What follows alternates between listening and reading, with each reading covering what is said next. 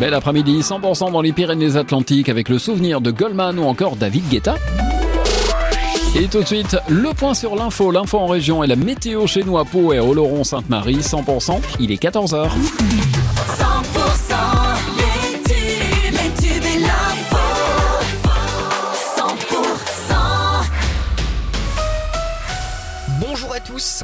Après les vidéos s'attaquant au maire de Montjoie en Tarn-et-Garonne, le youtubeur toulousain Papacito jugé devant le tribunal correctionnel de Paris cet après-midi. Dans ses vidéos, il avait menacé et insulté l'élu tarn-et-garonnais euh, qui a ensuite vécu un véritable cauchemar jusqu'à son domicile. L'influenceur d'extrême droite en cours jusqu'à 7 ans de prison et 45 000 euros d'amende. Le procès de l'ancien préfet du Tarn, François-Xavier Loge, finalement reporté au 7 novembre. Il était cité à comparaître par la députée LFI du Tarn, Karen Hérodi, et trois militants de gauche qui lui reprochaient d'avoir interdit une manif en marge du procès Patria Albigès.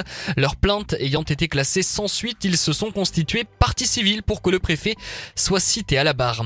Mobilisation des agriculteurs espagnols, toujours. On rappelle qu'aujourd'hui, l'autoroute A9 dans les Pyrénées-Orientales est fermée à la circulation pour les voitures dans le sens France-Espagne. Ça concerne aussi l'Aude, hein, puisque c'est entre le 4 et la frontière.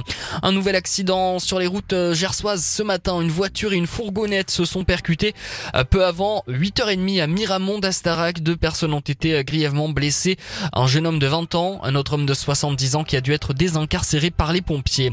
Le ministre des Armées attendu demain à Toulouse. Sébastien Lecornu se rendra sur le site industriel de Deller à Toulouse. Il y visitera l'unité de production de drones qui ont été livrés aux armées françaises et à l'Ukraine. Il fera un point d'étape sur les projets de production de Deller en Ukraine.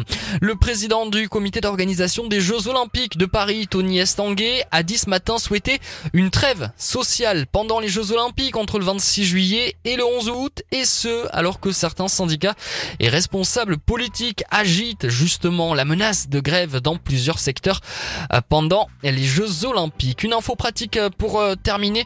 Notez que la route du pas de la case a rouvert. Elle avait été perturbée hein, ce matin suite aux chutes de neige.